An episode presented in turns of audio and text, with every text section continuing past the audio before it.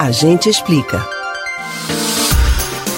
Quando uma ocorrência tira a vida ou prejudica a integridade física de uma pessoa, um sentimento comum em torno da situação é o de revolta. Casos que viram notícia despertam na população o desejo por justiça.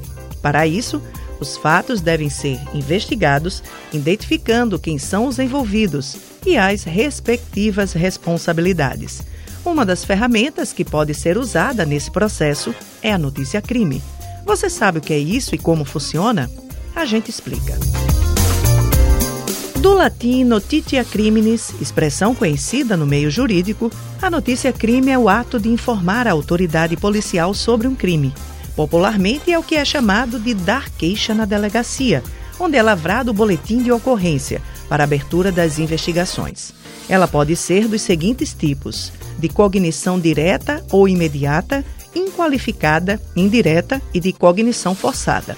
A de cognição direta é quando a própria autoridade policial, como um delegado, toma conhecimento do delito e dá início à investigação.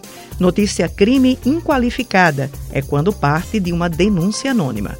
A de cognição indireta é quando a polícia recebe um pedido formal de investigação, que pode ser emitido por um juiz, pelo Ministério Público, pelo ministro da Justiça ou por representante da vítima.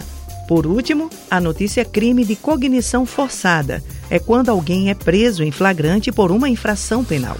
Mas atenção, apesar da expressão popular, notícia crime não é o mesmo que queixa crime. Esta última é uma petição para que se inicie uma ação penal privada, sendo um procedimento perante um juiz. É feita por um advogado contratado pela vítima ou pela defensoria pública procurada por ela. Os crimes relacionados costumam ser de injúria, difamação e calúnia, por exemplo. Já a petição para começar uma ação penal pública tem o nome de denúncia e é sempre promovida pelo Ministério Público. As infrações relacionadas incluem homicídio, roubo e lesão corporal no âmbito de violência doméstica.